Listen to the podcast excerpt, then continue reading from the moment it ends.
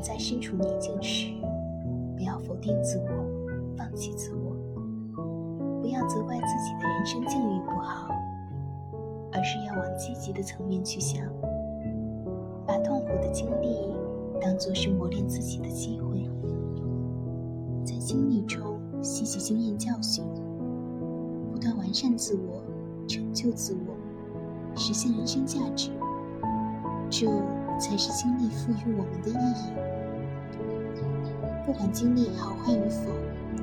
都是我们成长过程中的一笔财富，赋予我们人生价值。所以，要把握好人生中的每一次经历。